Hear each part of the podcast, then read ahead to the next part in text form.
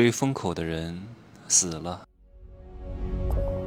没有事实，没有真相，只有认知，而认知才是无限接近真相背后的真相的唯一路径。Hello，大家好，我是真气学长。今天是大年初一，新年好。嗯，今天你吹牛逼了吗？今天你打麻将了吗？今天你去找亲朋好友啊，找那些故友二两肉。互相找存在感了吗？有没有去澡堂子洗澡呢？很多人听了我的课之后呢，跟我说：“珍惜学长，我现在过年都不参加饭局了，过年我也不跟他们啰里吧嗦的了，过年我在家搞产品，我在家疯狂工作。”我说：“你不要安慰自己，你没有那么多工作。”你需要做什么？你平时为什么不做？为什么非得在过年来做？安慰自己呢？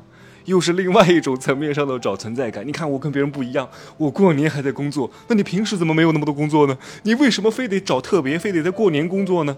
你平时不运动，非得说过年我什么都不干，我在家健身，我在家写报告啊，我在家怎么怎么写计划，商讨家庭计划，结果还没坚持两天，又开始出去胡吃海塞了，又开始胡出去。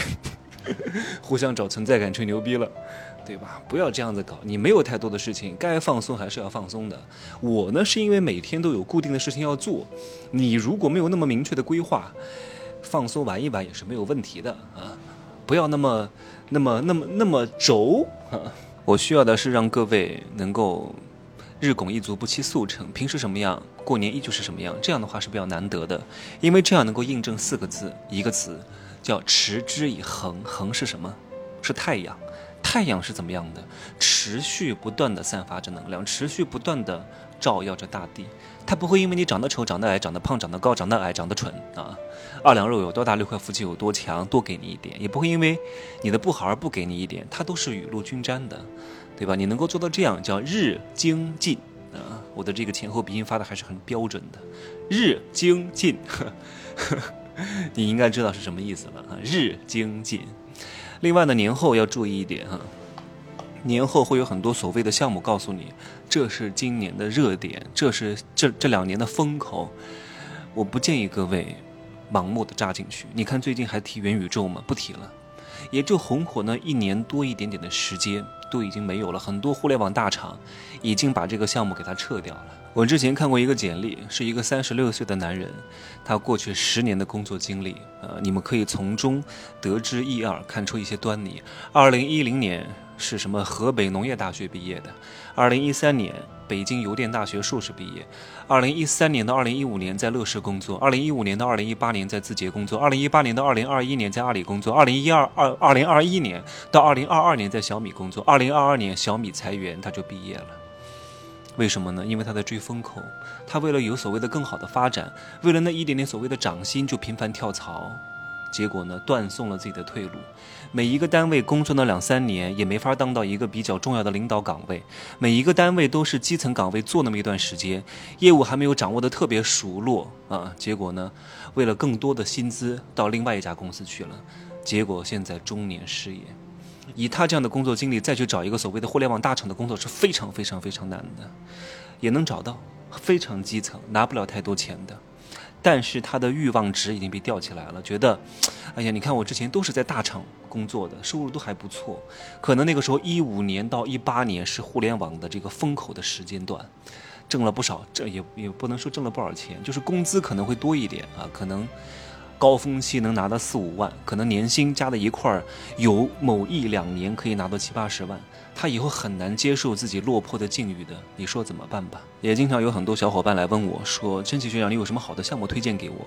我不是在这里打广告哈，我就说你来做美乐家好了啊。不是因为我在做这个，其实我做这个项目很多年了，二零一四年就在做。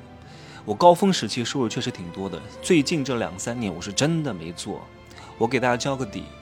我每个月的收入有多少钱啊？我不是全部的收入哈，那不能说，就是美乐家这个收入，我真的每个月只工作五分钟，就是买一下自己的东西，适当的在月月初和月末发一下短信，维护一下就可以了，总共不会花超过五分钟的时间，所有的人全部给系统去带，有团队长去带，对吧？我的这个团队体系依旧健在，公司体系在茁壮成长，因为这家外企相对来说比较长远。他不会急功近利，有很多项目呢，可能好像是风口，但是玩不了一两年的。我经历过太多了，所谓的什么社交电商啊，各种各样的项目呀，几个月制度一变啊，然后呢一两年公司都不在了，你人都找不到，你所有累积的那些东西都没有了，你想再来一次不容易的。所以你如果看得长远一点，把时间维度拉到十年来看，哪怕有些项目它暂时不赚钱，或者暂时做的比较慢。但有时候慢就是快，慢慢来比较快。现在我每个月只花五分钟的时间，每个月至少得有五位数的收入吧，不说多吧，七八千，被动收入啊，什么都不用管的呀。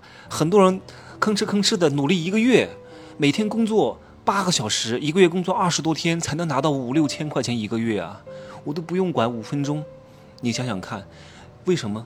因为我之前通过体系化的这个模式建立了自己的系统，系统自动运转，每个月给我带来被动的现金流。当然，这个收入对我来说真的是非常非常小，九牛一毛。但是我曾经说过一句话，叫有时候某些收入很小很少，但是它会作为你生活当中和整个人生当中非常美好的一部分，会让你有一种比较强烈的安全感。对吧？就像我所有的收入都没有了，至少还有每个月几千块钱，就跟低保一样，让你饿不死吧？是不是？所以找到一家长久稳健的公司是非常非常不容易的，哪怕它暂时不好做，受到很多拒绝，很多人告诉你不应该来做，但是你要不比气盛，比命长。啊，热点呢，真的不能太追，特别是在职业的选择之上。你要知道，你的黄金年龄段没有多久的，也就是你二十五岁到三十五岁之间，这是你职业的累积阶段。如果你在这十年当中频繁的追热点，你大概两三年追一次热点，然后切换个三四次，然后再加上切换的过渡期，平均十年就过去了。假设你二十五岁研究生毕业，这十年到三十五岁这个坎儿上，如果三十五岁之后你依旧没有什么积累的话，你的职业生涯就报废了。三十五岁以后，你真的是大概率去送外卖啊，真的大概率去当保安啊，真的大概率去开滴滴啊，这就是你的结果呀。追热点能成功的人是非常非常之少的，当然也有人能够在这十年当中每一次都赶上风口赚到很多钱，那毕竟是极少数的呀。任何的高收益一定是伴随着高风险的。很多躬身入局的人就是这么想的，他想通过快速追涨停板来达到财务自由。确实有些人做到了，但是大多数人都割肉离场了，就看你自己如何去选择了啊！如果追个一两次没有追上，你还愿意继续去追吗？我在这里不想给任何人一个所谓的确定答案，因为每个人的风险偏好是不同的。但是你指望一夜暴富、追热点一下挣很多钱不容易。大多数人一生只能赶上那一次热点，而且还有可能是因为运气，或者是被迫。就像以前那些人被迫买房，对吧？迫于生计，迫于家庭的责任和压力，迫于要结婚，他买了一个房子，涨了点钱，赚到了第一桶金。但是他以后再想通过房产赚钱很难。以后他再想通过别的行业，他以为他通过房产赚钱了，他就成了投资达人了，以后什么项目都可以投了，觉得自己很懂了。恰恰不是，那只是因为一次运气而已啊！我说一下现在的风口是什么啊？各位你们可以自行参照，叫生成式 AI。这个风口呢可能会持续的稍微久一点点啊，因为生成式 AI 的门槛比元宇宙稍微的高那么一点点，你们自行去研究吧啊！要不要追，看自己的风险偏好。天地不仁，以万物为刍狗啊！我没法给到各位一个什么多么确定的人生选择，告诉大家一定要怎么样。我告诉你了，你可以做，你也可以不做。你要承担做的风险，你要承担不做的风险。没有人是你人生的托底，好吗？初一快乐吧！啊，打麻将去吧，各位啊，娱乐娱乐，陪陪家人也是可以的，情感的交流也是要有的。嗯，拜拜。